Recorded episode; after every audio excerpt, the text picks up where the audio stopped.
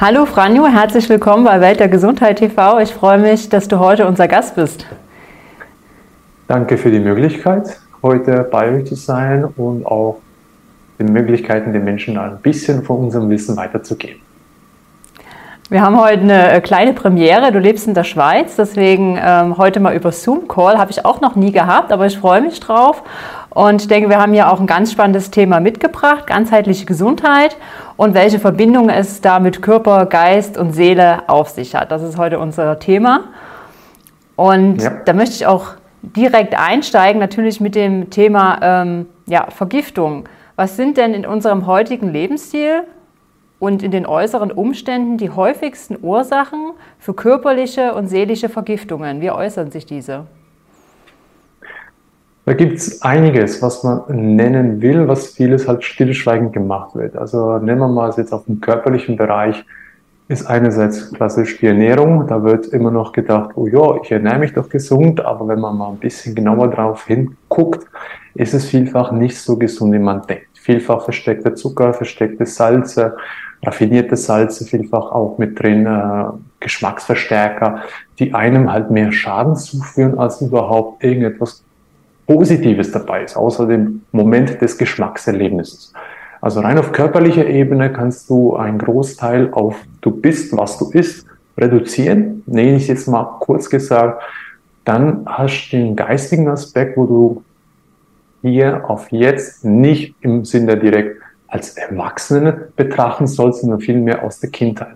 Die meisten geistigen Blockaden, die wir haben, stecken oder kommen aus der Kindheit heraus, wo viele sich dem nicht bewusst sind. Beispielsweise, ich habe ja zwei eigene Kinder, also mit meiner Frau zusammen, wo man vielfach sagen, hey, nee, das darfst du nicht, das sollst du nicht, das kannst du nicht und das nicht, nicht, nicht, nicht, nicht oder du bist dumm, du bist blöde oder was auch immer, ah, das hast was auch immer gemacht. Also es sind viele negative Aspekte, wo das Kleinkind halt dann sehr schnell aufnimmt, sehr schnell damit einhergeht und das für sich als Wahrheit empfindet. Beispielsweise, wenn ich das zu oft gesagt habe, hey, du kannst das nicht, dann ist es so, ja, das kann ich halt nicht. Ich kann halt nicht Sprachen lernen oder ich bin halt nicht der Typ, der schlank sein kann oder ich habe genetische Veranlagung und so weiter.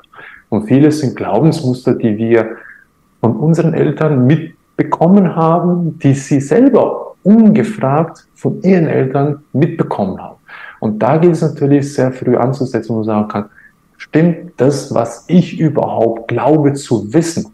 Also ist es mein eigenes Wissen oder sind das nur fremde Gedanken, die ich übernommen habe und für mein Leben als Wahrheit oder als Realität umsetze? Also das ist so auf dem geistigen Aspekt, wenn man die größten Aspekte anschauen, was Thema Körper und was Thema Geistiges anbelangt. So kurz gefasst. Hm, wie wichtig ist denn das Zusammenspiel aus Körper, Geist und Seele? Essentiell. Nenn es mal, wenn du jetzt musizieren möchtest, jetzt kannst du sagen, okay, ich habe voll die Möglichkeit zu musizieren. Kriegst eine Gitarre in die Hand, körperlicher Aspekt, oh, geht nichts, hast du einerseits vielleicht irgendwann das Fingerfertigkeitsgefühl. Ist man sagen, okay, ich habe den körperlichen Aspekt, geistigen Aspekt, den Rhythmus, die Harmonie, das ganze Beleben des Musikstückes. Das fehlt dann viel. Also da kommen viele und sagen, es gibt ganz gute Künstler, die sind wunderbar im Spiel, aber die können dich nicht mitreißen. Das, das reißt dich nicht mit. Also wie die Seele in das Liedstück mit einbringen. Und das ist auch ganz wichtig. Wenn ich jemanden kennenlernen. Man sagt ja so schön, ich schaue dir in die Augen und schaue dir in die Augen und siehst in die Seele hinein. Da siehst du wirklich alles mit drin. Und wenn du jemanden kennenlernst, der halt einfach nur auf rein körperlicher Ebene mit dir agiert, dann wirst du schnell merken, der berührt dich nicht im Wesentlichen. Also das Wesen wird da nicht berührt, sprich das Geistliche vom Ganzen. Und das ist ganz wichtig, dass man auch da wieder bei den Kindern ansetzt und sagen kann, du bist ein gefühlsvolles Wesen, man sagt ja schon, du bist ein gefühlsvolles Wesen und das ausprägen und da ganz wichtig die Balance schaffen zum Körperlichen. Das heißt, das Wesen will ja irgendwelche Erfahrungen schaffen und die Erfahrungen nehme ich durch den Körper hindurch und das ist mein Werkzeug. Mein Körper ist mein Werkzeug. Und die Verbindung ist ganz schön essentiell und dass da ganz viel kaputt gemacht wird in der frühen Kindheit, Da gibt es viele Ansätze, wie man das kaputt machen kann. Die kennt man ganz viel. Da ist ein Bildungssystem dabei, wo, wenn man staatlich ist, da wird viel darauf rumgeackert, dann wird das zu Hause rumgeackert auf, auf dem Kind, du hast keine Zeit, dann werden Computerspiele mit eingebracht, wo viel halt nicht mehr mit dem Körperlichen zu tun hat, sondern wirklich einfach nur, ich beschränke mich auf ein sage ich jetzt mal, einen geistlichen Aspekt oder auf nur einen Teil und ich vergesse die Verbindungen zu schaffen zwischen Körper und Geist. Also sprich, dass die Seele natürlich sich vollkommen entfalten kann. Und das ist halt natürlich ein, ein Aspekt, das, was ganz wichtig ist, dass man sich immer dem bewusst wird, dass ich immer alle Aspekte anschauen soll. Hm. Hat das vielleicht auch so ein Stück weit mit Empathie zu tun? Also dass im Prinzip viele ja in ihrer Kindheit auch keine Empathie bekommen haben oder Empathie kennenlernen konnten und ihnen dadurch schwerfällt, die eigenen Gefühle auch zum Ausdruck zu bringen, beziehungsweise sich auch in andere Menschen hineinzuführen? Natürlich. Ich kann aus meiner Erfahrung sprechen. Ich denke, das ist das, was am, am wichtigsten ist. Ich habe äh, in einer, sage ich mal, sozial nicht sehr liebevollen Umgebung aufwachsen dürfen. Also ich wurde sehr oft geschlagen, sehr oft wurde ich halt äh, nicht liebevoll behandelt, vielleicht liebevoll aus der Sicht meiner Eltern, aber da war es natürlich mit sehr, sehr viel Gewalt verbunden, auch mit sehr wenig liebevolle zusammenvolle Zeit. Also das heißt, dass du wirklich, dass die Mama sich innig mit dir auseinandersetzt, hey, komm, lieber Freund, was willst du jetzt machen? Nur du und ich. Okay, hast Bock auf Kuscheln, hast Bock auf dies. Das fehlt vielfach, weil die meisten halt dem heute, ich muss arbeiten, ich muss dies, ich muss dies, ich muss dies. Und die Kinder sind meine Accessoires, weil ich gehöre zur Gesellschaft und dies ist. Und da wurde mir auch sehr schwer bewusst, also sehr schnell bewusst, dass viele dadurch ein das, das empathische Gefühl verlieren, weil sie wissen das gar nicht, sie kennen das schon gar nicht mehr. Ich hatte zum Glück noch die Möglichkeit, mir das wieder äh, einzuholen oder wieder hervorzubringen, aufgrund der Kampfkunst, die ich dann später gestartet habe, die ich dann jahrzehntelang halt ausgeübt habe, wo, wo ich dann gesehen habe, Körper, Geist und Seele, das hat sehr viel mit Empathie zu tun, das hat sehr viel mit Körper zu tun, sehr viel mit dem geistigen Aspekt. Und das ist schon richtig, dass vielfach Menschen, die in der Kindheit nicht liebevoll und sorglos sind, das heißt, das Wesen nicht entfalten werden konnte, man später empathisch halt ein bisschen Defizite haben, teilweise im kleinen Stil, teilweise natürlich im sehr großen Stil, wo man sagen kann, klassischer Begriff Nerd. Ich bin nur technisch, ich habe empathisch nichts damit am Hut. Also ich kann nur alles logisch nachvollziehen, aber Empathie dabei, nö. Da gibt es halt genügend Beispiele, die halt so umherlaufen in der heutigen Zeit. Hm. Du hast es schon angesprochen, die Kindheit. Besonders wichtig ist ja auch, sage ich mal so, die Reinigung von Körper, Geist und Seele. Ist ja auch etwas, was man immer wieder hört. Ähm, warum müssen wir zunächst auf seelischer Ebene Ballast loswerden, um die Verschlackungen auf körperlicher Ebene dauerhaft lösen zu können? Die, wieso das dem so ist, ist ganz schwer zu beantworten. Ich habe jetzt bis jetzt noch nicht die Lösung gefunden, wieso das eine so ist und das andere. Ich weiß einfach nur, dass das eine mit dem anderen zusammenhängt. Das heißt, ich kann vom Geistigen her anfangen, mich zu entgiften und dann später auf dem Körperlichen umzusteigen oder umgekehrt. Wichtig ist dabei, dass man sich dem bewusst wird, welche Zusammenhänge dabei entstehen. Beispiel, wenn ich jetzt anfange, körperlich immer nur, ich entgifte, entgifte, entgifte beispielsweise irgendwelche Schwermetalle aus dem Körper und gehe jeden Tag weiterhin ins Restaurant essen und habe das Gefühl, euch tue was Gutes. Du weißt nicht, wie die Küche da kocht im Restaurant.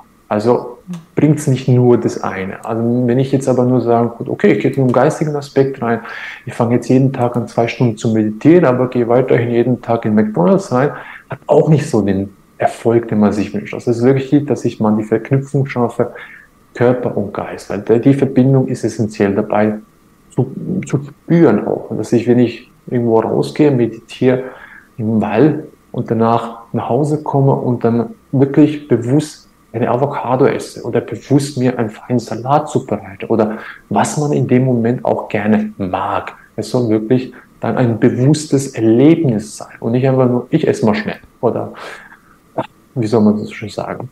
Und die Entgiftung dabei ist essentiell. Ich muss auch lernen, dass vieles, was ich früher im Geistigen angeschafft habe, das ist effektiv, wie ich es vorhin angesprochen habe, auch Traumata, die ich im Geistigen loswerden an. Da gibt es viele Möglichkeiten, beispielsweise neurogenes Zittern ist eine Variation, die wir auch sehr, sehr gut und einfach umsetzen können. Du kannst meditieren und dann kannst du dir schrittweise gewisse Muster, die ich habe, geistige Sachen sind vielfach Muster, Verhalten, die ich umsetze im Tag, um wieso ich vielfach nicht loskomme vom Fleischessen oder von, von dem Fastfood oder von diesem. Einfaches Beispiel einfach genannt.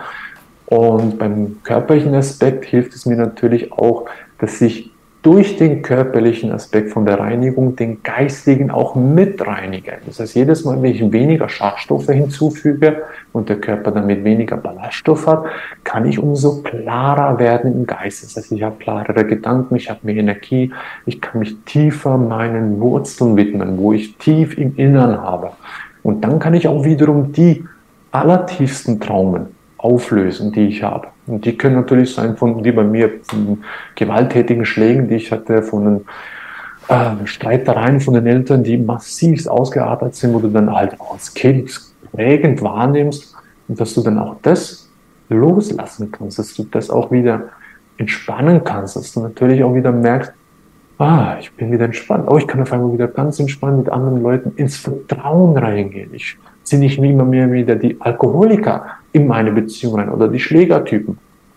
Deswegen ist es auch so wichtig, dass man beide Aspekte anfängt bewusst zu reinigen. Hm, das ist ja auch ein ganz wichtiger Punkt, den du gerade genannt hast, dass man ja seltsamerweise dann natürlich auch immer genau solche Menschen ins Leben anzieht. Das zieht sich dann oft wie so ein, wie so ein roter Faden durchs Leben. Wie, wie kann man diesen roten Faden durchbrechen, wenn man merkt, oh, ich habe jetzt immer, ich lerne immer Partner kennen, die Alkoholiker sind oder ich lerne immer wieder Partner kennen, die Narzissten sind. Gibt es da ein Rezept? ja, das gibt's. Das gibt's. Es ist wirklich ein Rezept, das man sagen kann. Ich kann es umsetzen. Wir haben uns als Aufgabe gemacht, dass wir sagen, ich nehme immer nur die kraftvollsten Methoden, um den Menschen weiterzuhelfen. Das ist unsere Philosophie. Die kraftvollsten Methoden, die bei jedem funktionieren. Und ich gehe jetzt mal beispielsweise auf den, über den körperlichen Weg. Das ist der einfachere, aus unserer Sicht der einfachere Weg. Wenn ich jetzt im körperlichen Aspekte habe und, mich, und ich mir die Frage stelle, wieso ziehe ich mir immer an Narzissten heran oder was auch immer, oder immer Schlägertypen, was auch immer, spielt keine Rolle. Und wenn ich anfange, den körperlichen Aspekt zu reinigen, alles ist im Körper drin enthalten, jede Information.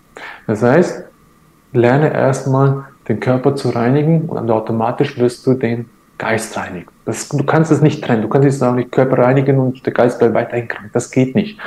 Also erstmal lernen, bewusst den Körper zu reinigen. Da gibt es eine wunderbare Methode, die wir finden aus unserer Sicht ist die kraftvollste ist die Leber- und Gallenblasenreinigung nach Andreas Moritz. Weil der Körper speichert alles im Körper drin, jede Information. Ich habe das kennengelernt im Wing Chun. Jede Information ist in jeder Zelle drin gespeichert. Jede.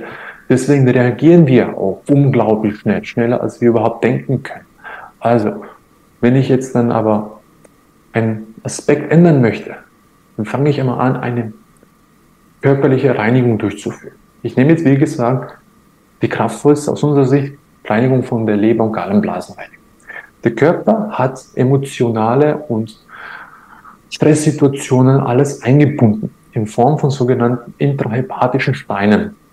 Ich zeige jetzt mal ein Beispiel. Intrahepatische Steine. Die schauen in etwa so aus. Das Bild ist jetzt von mir und ne, von meiner Frau. Das ist die Reinigung von meiner Frau. Und die Steine sind dann ganz unterschiedlich. Also man sieht natürlich auch, das sind schon zwei Euro, drei, teilweise fünf Euro groß, also ne, fünf Euro gibt's nicht, fünf Franken große nee. Steine. und, und die sind nicht nur aus dem rein materiellen Aspekt zusammengesetzt, sondern die haben ganz viele emotionale Aspekte drin, die halt negativ geladen sind. Deswegen schließt der Körper sie ein, weil er sie nicht raus haben will. Er kann in dem Moment das Ganze nicht ausscheiden, ausführen. Und wenn ich dem mich hingebe, erstmal nur eine Reinigung durchführe, ist, ist unglaublich. Die meisten Menschen merken nur schon in der Vorbereitungszeit von fünf Tagen, dass da unglaubliche emotionale Prozesse hochkommen. Das ist nur die Vorbereitungsphase. Geschweige denn am sechsten und siebten Tag, wo die Reinigung dann stattfindet, dass dann auf einmal Aggressionszustände hochkommen, Weinkrämpfe, ähm, Krankheitsgefühle kommen auf einmal hoch, Hüttenfrost und so weiter. Und man merkt dann an sich nichts anderes als, ich reinige meinen Körper. Und da kommt nichts anderes als solche Steine raus, also intrahepatische Steine, die nicht nur aus der Niere sind, sondern eben aus der Gallenblase und aus der Leber. Und man weiß, dass die Psyche im Darm sitzt und die ganzen Emotionen in der Leber. Also sprich, wenn ich irgendwelche emotionalen Ausbrüche habe oder irgendwas mitgenommen habe, speichere ich das automatisch in der Leber drin. Irgendwelche psychische Aspekte, die mich traumatisiert haben, speichere ich immer im Darm rein. Das kennt man aus der chinesischen Medizin. Also, wenn ich anfange, den Darm zu reinigen, ich anfange, die Gallenblase zu reinigen, die Leber zu reinigen, fange ich auch den Geist zu reinigen und verändere automatisch mein Dasein komplett. Ich kann nicht dann sagen, oh, ich gehe jetzt weiter in den McDonalds. Die meisten Menschen nach der ersten Reinigung können schon nicht mehr genau den gleichen Ablauf machen, den sie hatten, weil schon der Körper sagt, nee, da passt etwas nicht, da hat sich etwas verändert wieder. Und danach kann ich bewusst in die geistigen Aspekte rein. Also Leber- und Gallenblasenreinigung ist aus unserer Sicht die, die stärkste Methode für, beziehungsweise auch die schnellste Methode für die Reinigung vom ganzen körperlichen Aspekt, wo dahin geknüpft die geistigen Bestandteile dranhängen. Und jetzt nur zum zweiten Aspekt Geistiges. Es gibt eine Methode, die wir sehr bevorzugen, das ist von den Schamanen, das ist sogenannte HP. HP ist eine Asche. Man kennt es in Deutschland, kennt man es auch in Europa als Schnupftabak. Aber mhm. in, bei den Schamanen ist es nicht einfach nur klassischer Schnupftabak, nur der Tabak, den sie da verwenden, ist etwa 20 mal intensiver als der klassische Schnupftabak. Und da werden ganz verschiedene Kräuter fermentiert und dann zu einer Asche verarbeitet. Das heißt, ich habe schlussendlich eine Ascheform, wo drin, drin ganz viele essentielle Informationen vorhanden sind. Und die Informationen nimmt der Körper auf. Die Asche, mit der Asche kann nichts anfangen. Er nimmt effektiv die Information auf und die geht über die Schleimhäute und das wird in einer Rapé-Zeremonie, die dauert in der Regel etwa zwei Stunden, wird das dann über die Nasenhöhlen eingepustet. Und da ist ganz heftig, wie schnell der Körper ganze geistige Prozesse in den körperlichen Aspekt umwandelt. Das heißt, alles, was meistens negativ behaftet ist im Körper drin, die Beziehung zu Eltern oder die Scheinbeziehung. Meine Mutter war unglaublich gut zu mir. Sie hat mich nie geschlagen. Auf einmal kommt es hoch und dann merkst du, wie auf einmal der Ballen sich, sagen wir so schön, zusammenkrampft, der Magen kommt zusammen und die Galle kommt mir hoch. Und dann kommen die meisten Menschen Erbrechen im Sinne von die geistigen Blockaden, die sich dann im Körper manifestiert haben, in unglaubliche Schnelle von zwei, drei Minuten, teilweise nur Sekunden. Und dann haben die Leute ein wunderbares Erlebnis, wo sie merken, hey, ich hatte da was, was ist denn da? Und dann fange ich beispielsweise an nachzufragen mit bestimmten Fragen, was hast du da erlebt, was, wie fühlt sich das an? Und auf einmal können die Leute einordnen, hey, ich hatte da ein Trauma mit meiner Mutter und die hat mich da vielleicht geschlagen. Ah ja, okay, kann das sein? Was hast du denn da für ein Problem? Und das ist ja genau das. Dass es viele Möglichkeiten gibt. Und wir suchen halt einfach die stärksten. Und das ist aus unserer Sicht das Rappé, wo es fürs Geistige zuständig ist, wo ich über den geistigen Aspekt, also sprich über den Körper in das Geistige reingehe und die Leber- und Gallenblasenreinigung, wo ich effektiv den körperlichen Aspekt stark reinige und sich dann schrittweise der Geist natürlich mitreinigt. Das ist dann halt ein bisschen die langsamere Variante für den Geist, aber dafür für den Körper viel, viel schneller. Was bei Rappé körperlich gesehen nicht viel passiert, Anführungszeichen, sondern eher ganz stark im Geistigen, wo das dann sich im Körper manifestiert und dann in Form vom Urin, vom Stuhlgang und natürlich auch vom Erbrechen dann alles Negative ausgeschrieben wird. Und das passiert sehr schnell. Mhm. Das heißt, diese ähm, Therapieform mit der Asche, macht man das dann bei dir oder macht man das selber zu Hause? Es ist so, viele, die das anfangen zu Hause zu, zu nehmen, das kann man sich online bestellen, das ist kein Ding, das kostet auch nicht viel, kann man machen. Viele sind sich denen nicht bewusst, wie soll ich dem angehen und mhm. was passiert dann überhaupt? Ich kann die Gefühle nicht einordnen. Was ist denn das? Kommt Aggression hoch? Und auf einmal habe ich schon Leute erlebt, ah, Franja, das ist Kacke. Damit, damit passiert gar nichts. Viele wünschen sich dann irgendwelche vielleicht psychedelischen Zustände oder, oder sie wollen sich ins Glück rein, sage ich mal, zeremonieren, was auch nicht geht. Sondern was wir machen ist, oder klassisch dem Schamanismus, ist, dass der Schamane, in dem Fall mache ich es halt einfach als Mensch, dass der Schamane die Energie während der Zeremonie reingibt und dich führt mit bestimmten Fragen, dass du bestimmt sehr, sehr tief reinkommst, weil du kannst dich dann vollkommen entspannen. Es gibt auch gewisse Übungen, die ich dann auch mache, die kommen sehr ähnlich dem Qigong oder Qigong oder Tai Chi. Und dann kannst du ganz tief, sehr tief und ganz schnell auch in deine Psyche eingehen, in deine Emotionen. Gewisse Menschen sehen dann klare Bilder und gewisse nicht. Und ja, man kann es bei uns machen. Das können wir sehr gut anbieten. Da sind die Menschen sehr gerne natürlich dazu eingeladen, dass sie das möchten, die dir sagen, hey, ich möchte das wirklich mal erleben, was da passiert bei mir. Schiefgehen kann gar nichts. Absolut nebenwirkungsfrei. Außer, dass man sagen, ich will mich mehr heilen. ich will eine größere Reinigung des Geistes haben. Oder man kann es eben auch selber machen. Da ist einfach jedem dann selber überlassen, was er dann genau damit macht und wie intensiv er es damit machen will. Wie lange dauert dann so eine Zeremonie? Unterschiedlich. Es gibt ganz unterschiedliche Arten davon. Bei uns, wir machen es so, dass wir es maximal zwei Stunden machen, in der Regel, außer der Mensch sagt, hey, es, ich möchte gerne noch ein bisschen länger, ich möchte gerne noch intensiver, es ist gerade sehr, sehr intensiv, dann kann es durchaus bis zu fünf Stunden dauern. Hängt vom Menschen davon ab. Aber es gibt viele, die sagen sich nach einer Stunde, das reicht mir vollkommen. Dann ist genug für den einen Tag. Hm. Man hat ja mal ähm, festgestellt, dass die, ich sag mal, glücklichsten Menschen sind ja meist diejenigen, die sehr, sehr gute Beziehungen zu anderen äh, Menschen haben oder auch gute Beziehungen zu ihrer Familie, zu ihren Freunden haben. Wie kann man denn seine soziale Gesundheit fördern? Auch das ist unterschiedlich. Nicht jeder ist äh, sozial unbedingt stark ausgeprägt und sagen, ich will mich immer wohlfühlen in Gruppen. Gewisse fühlen sich unglaublich wohl in Gruppen und mögen nicht unbedingt die Einsamkeit. Da ist es unterschiedlich. Aus meiner persönlichen Erfahrung, ich habe früher sehr stark mich in Gruppen orientiert, ganz groß. Ich musste mich da behaupten wurde mhm. auch so, äh, wenn leiste was, dann hast du was, dann bist du was, du musst jemand werden, bisher noch nichts. Also musste ich mich da wie irgendwie bekannt machen. Und heute weiß ich, je mehr du klarer wirst, je klarer der Geist wird, desto weniger brauchst du den sozialen großen Kontakt, nenne ich es jetzt mal, aber dafür brauchst du einen qualitätsvollen Kontakt. Und der ist meistens nicht mehr als mit fünf Menschen möglich also mit fünf unterschiedlichen Menschen, weil du hast die Zeit einfach nicht dazu.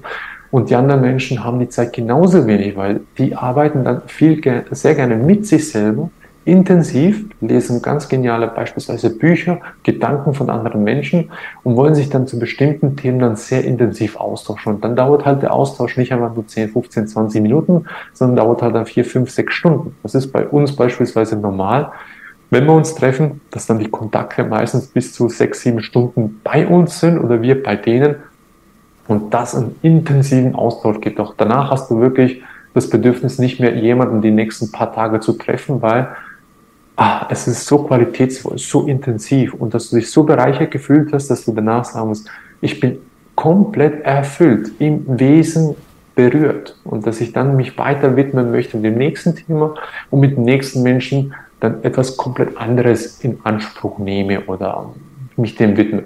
Also man kann nicht sagen, eine Pauschalform der Sozialität ist richtig oder falsch oder den Weg sollte man gehen oder nicht.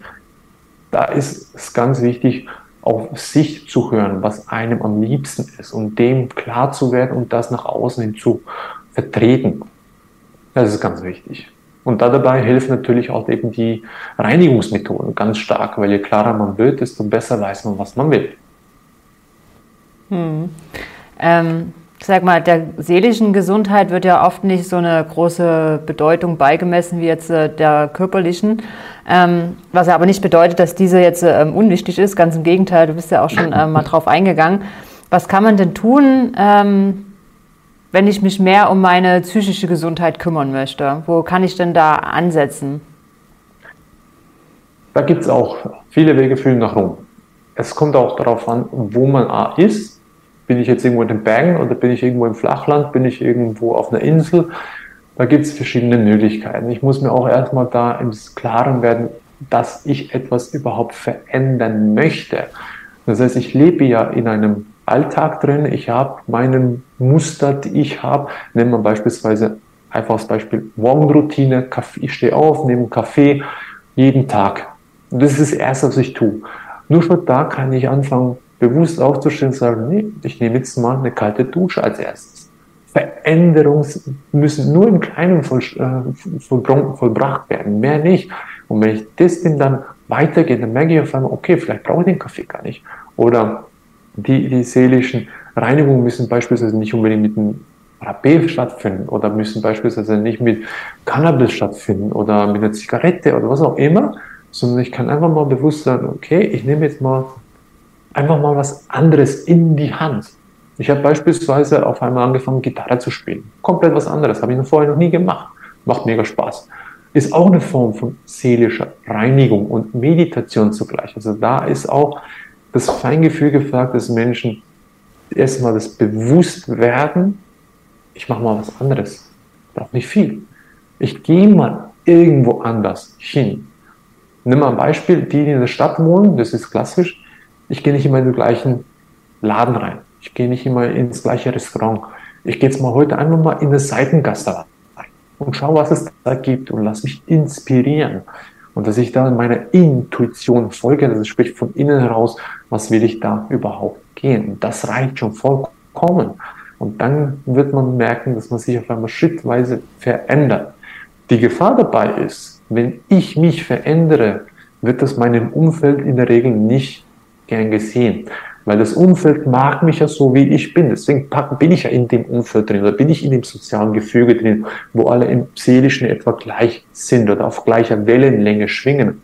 Also, wenn ich auf einmal anders schwinge, sprich ich fange andere Sachen an zu tun, dann wird es dem seelischen Aspekt um mich herum vielleicht nicht mehr gefallen. Und die wollen mich dann wieder zurückhaben in meine seelischen Aspekt, in die Schwingung, die ich vorhin hatte, und die Gefahr laufen lasse, dass ich mich wieder zurückbesinne. Das heißt, ich werde wieder bequem, ich gehe wieder zurück in mein altes Muster rein. Und da ist es halt schwierig, dass man sich dem bewusst wird und sagt, okay, wenn ich jetzt was verändere, dann wird das zwangsläufig Auswirkungen haben, auch auf den Bereich, wo ich jetzt bin. Also sprich, meine Familie, Freunde und, und sonstige Aspekte, Arbeitskollegen, alles wird einen Einfluss darauf haben. Hm. Naja, man, es gibt ja auch so einen, so einen Spruch, dass man sagt, man kann nicht in dem Umfeld oder in der Umgebung gesund werden, wo man krank geworden ist. Würdest du dem so zustimmen? ja, das kenne ich. Das ist die, äh, da hat es eine Studie davon gegeben, das ist ganz bekannt geworden, das ist die China Study oder die China-Studie. Die hat bestätigt, dass du, dass die Menschen, nicht du selber, ja, dass die Menschen, die von einem gesunden Ort weggezogen sind, sprich, die waren gesund und sind in einen Ort gezogen, wo typische Krankheiten entstehen und die auch da entsprechend die gleichen oder ähnlichen Krankheiten bekommen haben, wo dann halt die Leute da leben. Also es ist, es ist so, du bist das, mit dem du bist. Also sprich, du bist das, was du isst, du bist der, mit dem du bist. Also wenn die Leute alle darum herum krank sind, dann wirst du auch zwangsläufig krank. Das ist ja dein Umfeld. Du kannst nicht da sein und sagen, okay, ich, ich wohne in den Ghetto-Slums und bin vollkommen Veganer und berate die Leute im Thema Gesundheit und denken die alle, hey, was ist mit dir los? Du bist ja völlig schief am Platz. Ja klar, du bist verrückt, du bist am falschen Platz da. Also geh in den Bereich, wo es, in das Umfeld, wo es für dich passend ist. Es kann durchaus sein, ich muss wegziehen oder ich kann wegziehen. Ich muss ja nichts, kann, ich darf. Und wir haben das auch selber erlebt, dass wir auch das gemerkt haben, dass du Leute um dich herum hast, die alle krank sind.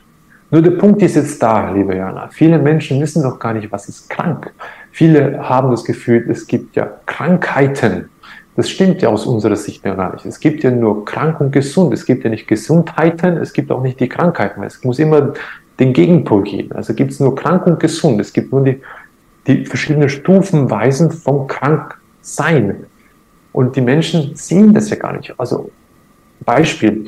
Die meisten sind sich auch nicht bewusst, dass wenn bei den Männern Haaren ausfallen, dass da schon ganz viele Anzeichen einer Toxizitätskrise vorhanden ist. Also die Menschen sind schon innerlich krank, doch die sehen das nicht. Weil es ist ja normal. Die Leute sehen ja nicht, wenn jemand einen Wohlstandsbauch hat, dass der komplett krank ist, innerlich. Äußerlich, ah, ich, ich habe mir was erarbeitet, ich habe einen Wohlstandsbauch. Ja, natürlich hat er einen Wohlstandsbauch, nur dass wir den Namen ändern müssen in Krankheitsbauch. Das ist ein Aspekt. Oder wenn die Menschen heute Brille tragen. Es gibt Menschen im hohen Alter, man kann sagen, Brille vielleicht gerechtfertigt. Ich habe früher Brille getragen, ich war sehr, sehr stark äh, beeinträchtigt, was die Augen anbelangt. Und heute bin ich der Meinung, nee, das braucht alles nicht. Das ist alles ein Aspekt des kranken Stadiums im Körper. Und das muss ich erstmal bewusst werden, dass ich auf gewisse Zeichen achten kann. Und dem mir dann bewusst, wenn ich mal schaue auf die Männer und Frauen da draußen, wie laufen die, äh, hinken die die ganze Zeit, husten die sehr oft, haben die immer wieder Fieber, das sind immer wieder krank, was trinken die, was essen die, äh, haben die Hausfall, wie ist das Haar, wie ist die Haut, äh, welchen Duft haben sie und so weiter. Also es sind so viele Aspekte, wo ich als Mensch bewusst wahrnehmen kann und wenn ich das mal wahrgenommen habe, dann kann ich mal sehen, in welchem Umfeld bin ich denn überhaupt? Wenn da alles rund um mich nur Säufer sind und ich habe nicht viel weg vom Alkohol komme, ist mein Umfeld vielleicht nicht gerade die beste Unterstützung. Also muss ich entsprechend mich bewusst werden, dass ich mich von dem trennen werden darf und kann. Von der Studie habe ich auch gehört, also ich weiß nicht, ob es dieselbe Studie ist, die du meinst, aber das fand ich auch ganz, ganz äh, interessant. Ich glaube, das war aber eine Studie aus Amerika. Und zwar war das eine Krebsstudie. Und da ging es um adoptierte Kinder und man sagt ja immer, dass Krebs vererbbar ist. Und mittlerweile ähm, kann man sich ja auch schon vorher testen lassen, wie groß das Risiko ist, irgendwie an Brustkrebs zu erkranken. Und manche lassen sich ja mittlerweile schon vorsorglich die Brüste abnehmen und ne, das gibt es ja mittlerweile in Amerika, ist das ja jetzt irgendwie Mode. Und ja. da hat man eben ähm, mal geschaut bei Krebspatienten, die adoptiert worden sind. Und das fand ich sehr, sehr interessant. Und dann hat man festgestellt, dass die Adoptiveltern dieselbe Art von Tumorkrebs haben. Und dann hat man die leiblichen Eltern ausfindig gemacht und hat festgestellt, dass die aber diesen Krebs nicht haben. Und ja. damit ist ja eigentlich schon erwiesen, dass Krebs nicht vererbbar ist, sondern dass es halt wirklich entweder die äußeren Umstände sind, also wie du schon sagst, ne, die Luft, der Lebensraum, wo bin ich, wohne ich irgendwo an einer stark befahrenen Straße oder äh, irgendwo am Meer, ähm, beziehungsweise was esse ich, wie lebe ich und was nehme ich auch an Informationen von meinen Adoptiveltern oder von meinen ähm, Geschwistern, also die ja auch meistens nicht die leiblichen Geschwister waren, an Informationen auf. Und das fand ich dann schon äh, doch auch sehr interessant, eben mal zu sehen, dass Krankheiten eben nicht vererbbar sind. Das ist ein ganz wichtiger Aspekt, Jan, den du jetzt gerade erwähnt hast. Es gibt aus unserer Sicht, es gibt keine vererbbaren Krankheiten. Also Krankheiten gibt es nicht, es gibt nichts Vererbbares bis auf gewisse sage ich jetzt mal, genetische Konstrukte. Das heißt, wenn Mama und Papa ja das Kind zeugen, dann wird ein Teil von Mama und Papa jeweils ähm, um körperlichen Aspekt dir zur Verfügung gestellt wird, damit du aus dem dein Sein modellieren kannst, deinen eigenen Körper, dein Avatar. Und die Frage ist dann immer, von wo kommen dann die Krankheiten? Also beispielsweise Krebs. Krebs ist nichts anderes als eine Zellwucherung, die dann schlussendlich über die ganzen Zellen hindurch wuchert. Aber Zell, Krebs ist ja an sich ein Schutzmechanismus. Das wissen ja die meisten Menschen nicht. Mhm. Viel wichtiger ist jetzt hier noch eine spannende Studie, die in Deutschland stattgefunden hat. Ich weiß nicht, ob du die schon kennst. Da wurden 80 oder 88.000 Ärzte befragt, die, ob sie ihren eigenen Kindern oder ihren Verwandten oder ihre Frau Chemotherapie verordnen würden. Das Ergebnis war ganz genial. Das heißt, 99,98 Prozent haben alle mit Nein geantwortet. Knallhartes Nein. Das heißt, auch Ärzte, die Chemotherapie verordnen, haben dann klar gesagt, nee, bei meinem Kind nee, bei meiner Frau nicht, nee, bei meiner Schwester, nee, geht's nicht. Nein, nein, nein, da gibt's was Besseres. Also so gesehen ist auch da, das, ist ein Business dabei. Und da muss man sich auch bewusst werden, von wo kommen die ganzen Volkskrankheiten jetzt mittlerweile her? Also ist ja alles wenn man es ganz bei den, beim beim wahren Worte nimmt, ich habe die Luftverschmutzung, die absichtlich auch eingeführt wurde. Ich habe absichtlich Stromkabelnetzwerke, die massive Strahlungen hervorbringen, wo natürlich den Körper in Disharmonie bringen. Das heißt, die ganzen Zellen, wir wissen ja, wir sind reine Energie, reine Schwingung, wie ich es vorhin gesagt habe. Und wenn ich die Schwingung die ganze Zeit in Disbalance bringe, dann wird irgendetwas hervorpoppen. Und alles, was hervorpoppt, beispielsweise Krebs, ist ja nichts anderes als eine Disharmonie des Körpers. Es schwingt auf einer anderen Frequenz als die anderen Zellen. Und der Krebs macht nichts anderes als einen Magnetismus-Effekt, wo ich sage, ich, ich nehme alle Giftstoffe als äh, als Magnet zu mir. Also ich binde alles Mögliche an Schadstoffen in die Zelle oder an die Zelle und deswegen wuchert er natürlich der Krebs auch und je mehr ich ihm Energie liefere, damit er noch mehr binden kann, desto größer wird der Krebs. Also an sich ein gutes Zeichen. Jetzt muss ich einmal bewusst werden, nichts kommt einfach über Nacht. Das ist auch ein wichtiger Aspekt. Nichts kommt über Nacht. Jede Krankheit kommt irgendwann im Laufe, man sagt im Laufe des Lebens, oder der Arzt sagt ja, was fehlt Ihnen denn? Es fehlt ja etwas. Also muss der Körper dir signalisieren, dass da was fehlt. Und der signalisiert dir halt in gewissen, in seiner Sprache, die der Mensch hat eben, wie gesagt, empathisch nie gelernt hat zu verstehen. Wir haben nie gelernt im Bildungssystem, ich nenne das mittlerweile sehr stark Verbildungssystem, wir haben nie gelernt, was es heißt, mit Emotionen umzugehen. Wir haben nie gelernt, was es heißt, wenn ich mir den Arm anschlage und der blau wird, was da überhaupt passiert. Wir haben nie gelernt, was es heißt, mit emotionalen Stresskonflikten umzugehen oder was sind die Signale des Körpers. Wenn ich zu viel gegessen habe, es mir übel wird oder äh, Bulimie essen, ist ja auch so eine klassische Volkskrankheiten. Also es sind viele, viele Aspekte, die einem nicht beigebracht wird. Und das ist ja das, was ja die Menschen natürlich dann verunsichert, wenn sie beispielsweise zu uns kommen oder zu jemandem, der halt die Gesundheitsberatung macht und eben die ganzen Körper, Geist und Seeleaspekte anfängt zusammenzuführen und sagen, ja, aber wieso sagt mir das niemand? Ja, ganz einfach, weil es ein Geschäftsmodell dahinter steckt. Also ich, der Arzt erklärt dir das nicht, weil der Arzt das nicht weiß. Der Arzt hat studiert, der studiert in seinem, nenne ich jetzt mal Metier, der muss, das Studium heißt ja nichts anderes als, ich habe die und die Bücher auswendig gelernt, von über die wurde ich abgefragt und wenn ich da gut genug war, um die Antworten präsent zu geben, dann kriege ich ein Diplom. Wenn ich aber jetzt mal mich in andere Bereiche widme, dann kann, kommt der Pharmakologe oder halt die Uni und sagt, hm, da kannst du nie diplomieren, geht gar nicht, ist von mir nicht anerkannt. Also ist es nur ein Geschäftsmodell schlussendlich. Aber ein richtiger Arzt oder ein richtiger Mediziner, der hat einen Weitwinkel, der guckt sich ja auch alles an, der müsste mit dir reden. Und das ist ja das, was dann so schwierig ist für die Menschen, wenn sie sagen, ja gut, du Krebs hast in zwei, drei Tagen, hast du den nicht mehr. Krebs ist in zwei, drei Tagen weg.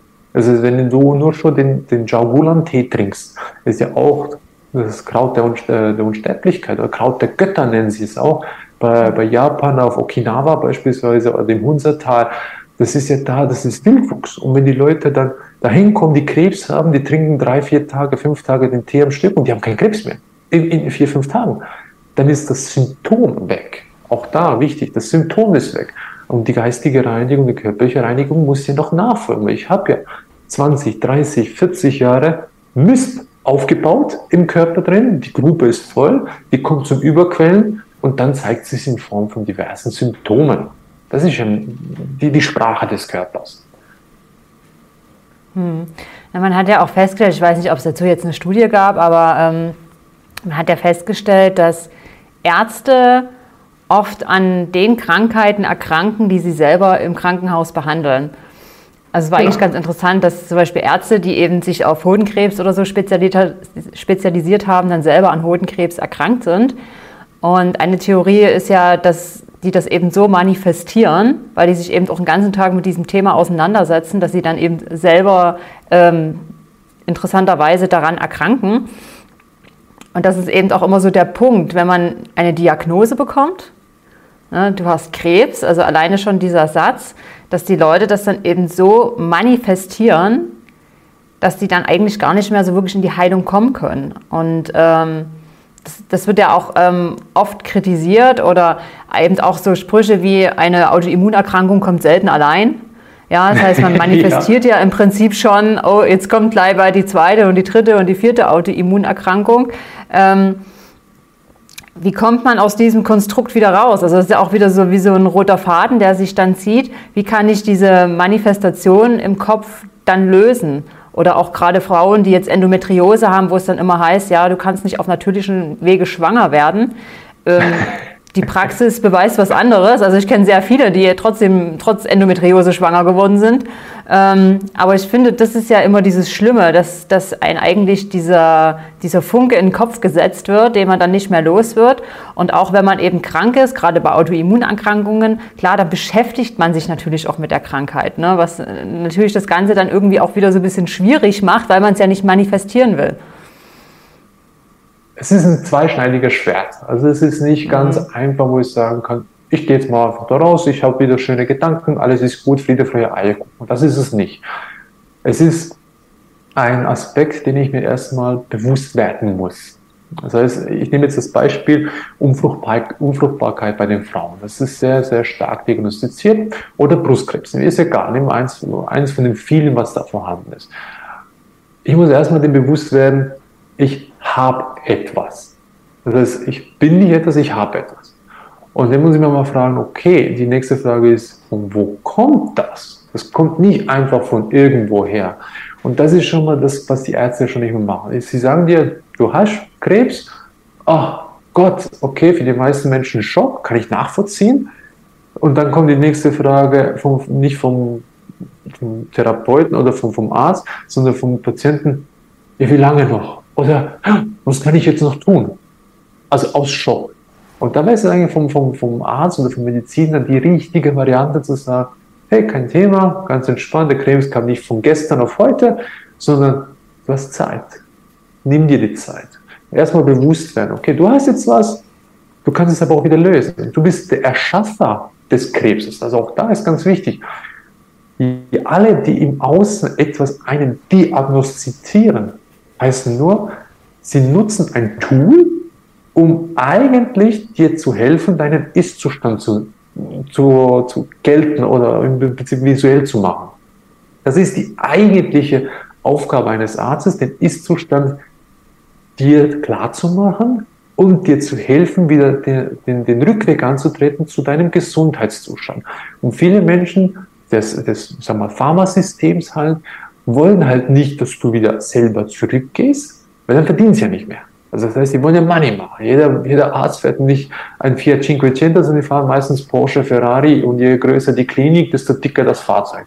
Und haben nicht nur eine Villa, sondern drei. Also es ist schon in, in, die Richtung. Und wenn ich jetzt aber einen richtigen Mediziner habe, der, der würde nie reich werden an seinen Patienten. Übrigens Patienten, die, das, sind, das ist ja der Erdulden, das ist auch noch eine Frechheit. Früher war es der Mensch, heute ist es der Patient. Der Patient ist ja nichts anderes als ein Versuchskaninchen. Habe ich ja auch selber erlebt damals. Ich war zehn Jahre lang Versuchskaninchen für diverse Cremen und Therapien, hat alles nichts funktioniert. Und nochmal zurückzugehen zum Ganzen, das heißt bewusst zu werden, dass ich es selber erschaffen habe. Ich habe selber erschaffen. Ich habe selber Krebs erschaffen. Ich habe selber äh, Anführungszeichen Unfruchtbarkeit erschaffen, ich habe selber was auch immer erschaffen. Ist egal. Ich habe die Autoimmunerkrankung erschaffen. Das ist alles mir selber zu verdanken. Auch ich, die Sehschwäche, die habe ich mir selber hinzuzuführen, obwohl meine Eltern mir die Brille gegeben haben. Nichtsdestotrotz kann ich es auch wieder selber korrigieren. Ich kann es selber wieder zurückbringen. Nur ist jetzt da, wie geht das? Da ist eben genau nochmal das. Wenn ich etwas im Körper habe, wenn ich eine Krankheit, ich nenne es einfach mal, damit es so, damit es für die meisten Menschen ein bisschen greifbarer ist. Wenn ich etwas habe, dann habe ich Stauungen, ich habe Vergiftungen im Körper drin. Und die Stauungen sind halt eben, wie ich so schön sage, solche Steinchen. Beispielsweise können ganz große Steinchen auch sein. Ich nenne es mal hier beispielsweise auch gemessen. Die sind teilweise zwei, zweieinhalb Zentimeter groß im Durchmesser, also es sind nicht gerade klein und die sind in der Leber. Ein klassischer, die meisten sind in der Leber, weil in der Leber werden die meisten Steine produziert.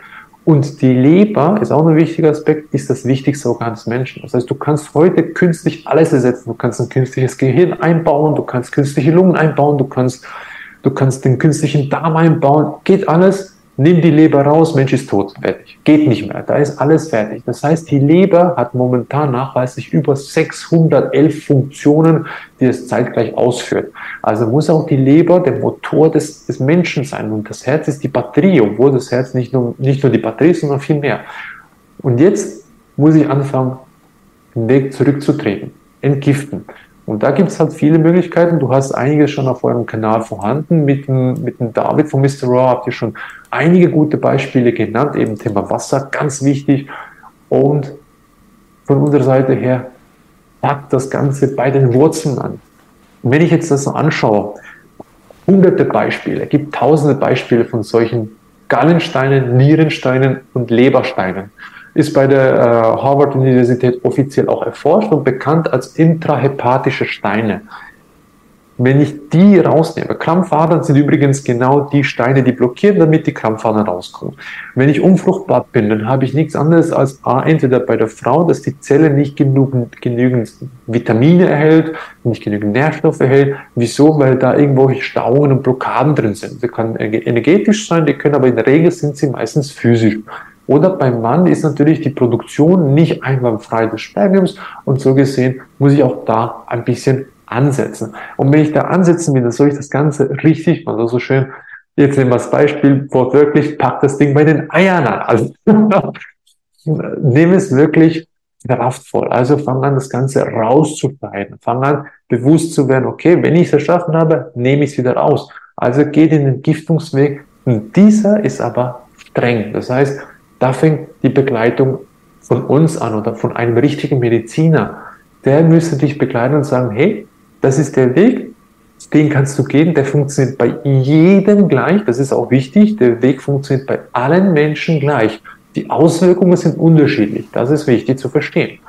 Und wenn du dann Schwierigkeiten hast, bei dem Prozess, wo du selber gehen musst. Das ist ja genau das im Buddhismus auch. Ich gehe ja selber allein sein, alleine sein. Ich gehe den Weg selber. Der Weg ist das Ziel.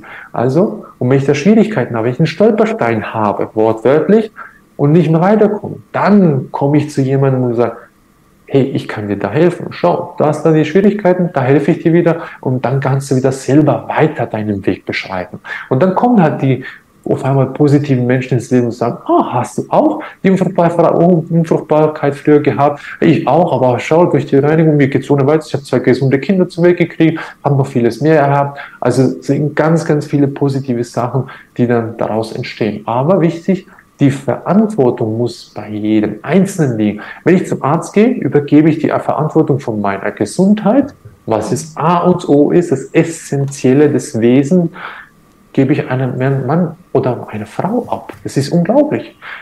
Gibt auch kein, ich kenne kaum jemanden, der sagt so, ich habe das Kind zur Welt gebracht, oh, schönes Baby, hey Nachbar, hier, bitte, nimm es mal zehn Tage, kein Ding, ich habe jetzt keine Zeit, ich muss arbeiten gehen. Das wäre krankhaft. Also es, gut, es gibt gewisse Menschen, die sind so, aber in der Regel ist es ein krankhaftes Verhalten. Also, wieso gebe ich die Verantwortung für meine Gesundheit ab?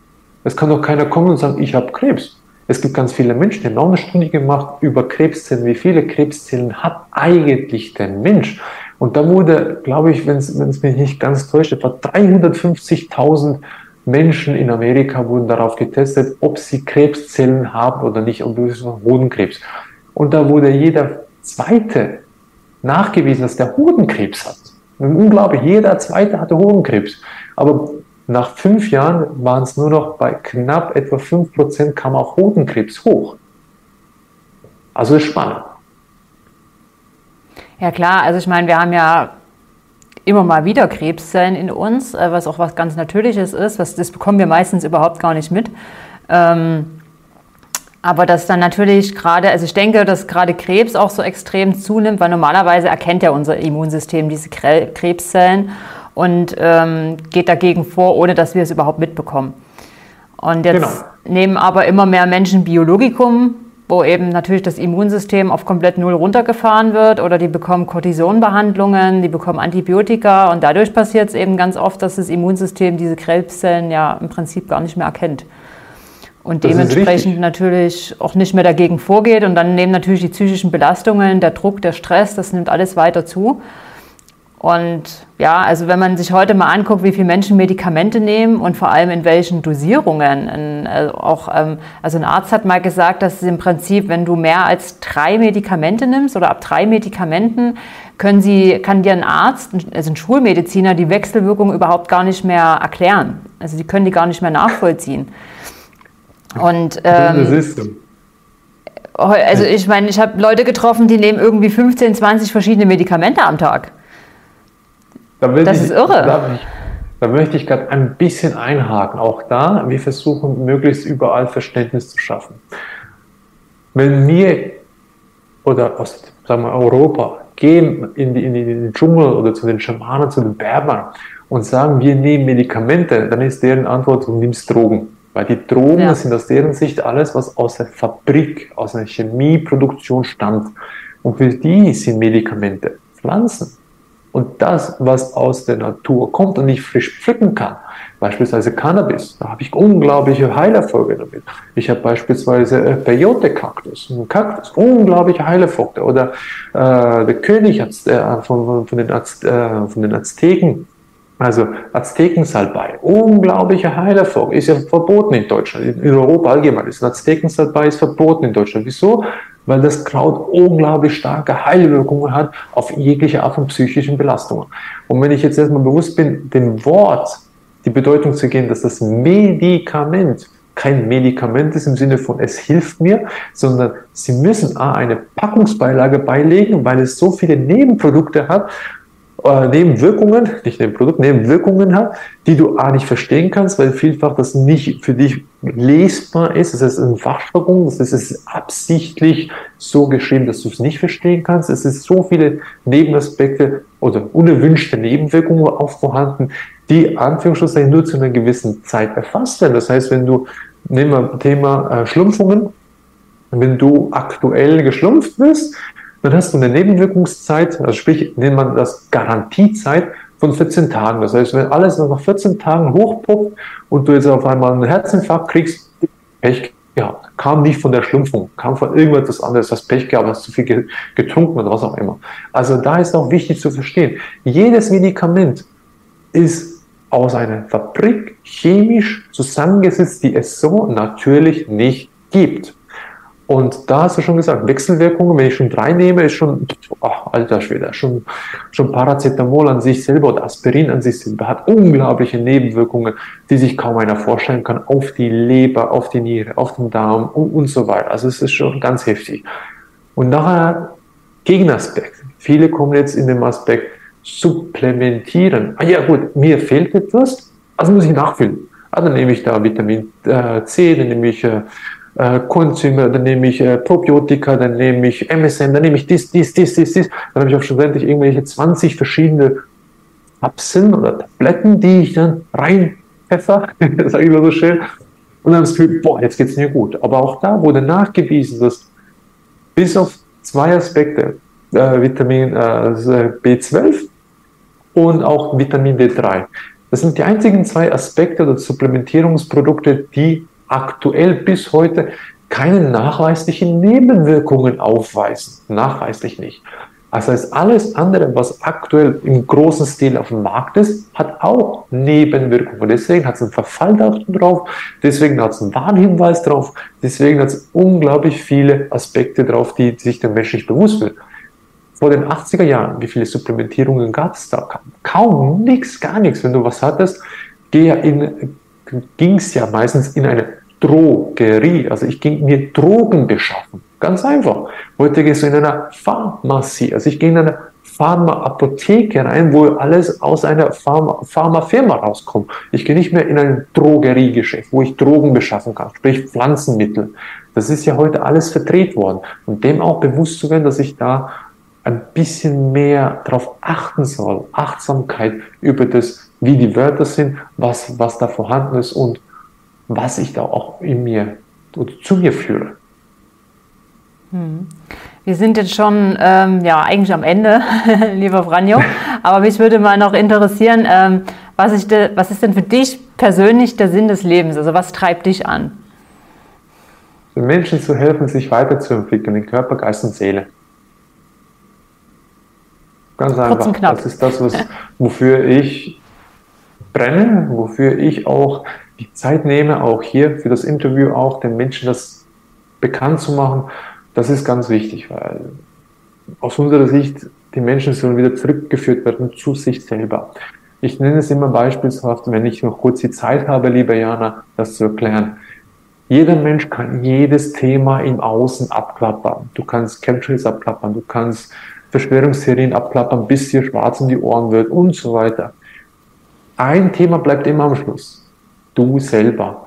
Und wenn du selber nicht mit dir klarkommst, dann was bringt dir alles drumherum? Also ist unsere Aufgabe, dir zu helfen, dich wieder zu entwickeln zu dir selber, du wieder von der Verwicklung her in, der, in dieser Materie, auf diesem Planeten, wieder zu dir zurückkommst und dir ein wahres Sein bewusst wirst und dann deinen Weg gehen kannst. Und der Weg kann sein, Gitarrist werden, der Weg kann sein, anderen Menschen zu helfen mit Passion oder, oder Menschen zu interviewen, deren Geschichte kennenzulernen. Da gibt es viele Aspekte dann, aber das ist unsere Aufgabe. Das ist unser Sinn des Lebens und der kann sich nie decken mit jemand anderem. Das ist ein schönes Schlusswort. Ich danke dir, Franjo, für das tolle Interview und wünsche dir weiterhin ganz viel Erfolg. Danke dir. Danke vielmals. Vielen Dank fürs Zusehen. Ich hoffe, das Interview hat dir gefallen. Möchtest du kein Video mehr verpassen, dann abonniere unseren Kanal und aktiviere das kleine Glöckchen. Jetzt verpasst du keine unserer Interviews mehr. Möchtest du uns gerne unterstützen mit einem Energieausgleich, dann findest du alle Daten unten in der Videobeschreibung sowie unsere weiteren Social-Media-Kanäle. Ich wünsche dir viel Erfolg in deiner Gesundheit. Bis zum nächsten Mal, deine Jana.